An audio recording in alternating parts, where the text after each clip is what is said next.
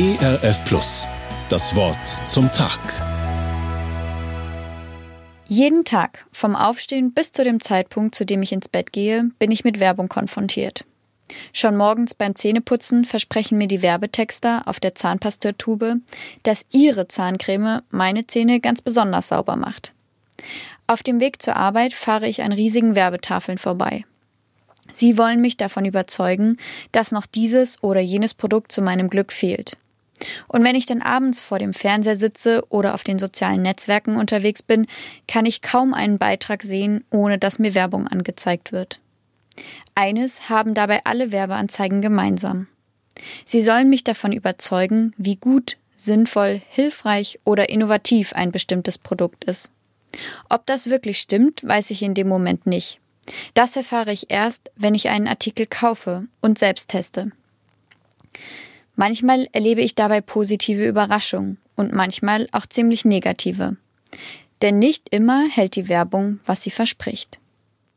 Ähnlich geht es mir manchmal auch mit Menschen. Durch die sozialen Netzwerke ist es heute leichter als jemals zuvor, eine große Menge anzusprechen, und manche Menschen zeichnen ein Bild von sich, das sie nicht halten können. Dann ist die Empörung besonders groß, wenn eine Person, von der ich ein positives Bild hatte, in einen Skandal verwickelt ist. Wie konnte der nur? Das hätte ich jetzt aber wirklich nicht gedacht. Oder die wirkte doch immer so nett, sind da meistens meine ersten Gedanken. Mit all diesen Erfahrungen bin ich nicht alleine. Und sie sind auch keineswegs neu. Schon die ersten Christen vor knapp 2000 Jahren haben sich Gedanken darüber gemacht, woran man erkennen kann, ob eine Person Gott persönlich kennt oder nicht.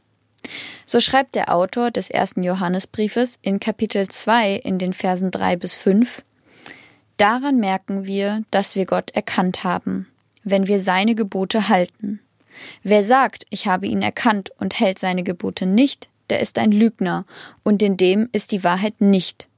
Wer aber sein Wort hält, in dem ist wahrlich die Liebe Gottes vollkommen. Wer sein Wort hält, in dem ist die Liebe Gottes vollkommen. Oder, anders formuliert, wenn ich nach Gottes Geboten lebe, werde ich vollkommen von Gottes Liebe bestimmt. Dann ist nach außen sichtbar, was in mir brennt. Dann bin ich echt. Meine antreibende Kraft und meine Handlungen gehen Hand in Hand. Das bedeutet nicht, dass ich mir mit Handlungen Gottes Liebe erkaufen kann. Vielmehr geht es darum, wenn mich Gottes Liebe erfüllt, kann ich gar nicht anders, als nach seinem Willen zu leben. Das ist wie bei einem Baum. Nur ein gesunder Baum kann gute Früchte tragen. Ist der Baum krank, trägt er schlechte Früchte. Die Frucht verrät den Zustand des Baumes. Und das gilt auch umgekehrt.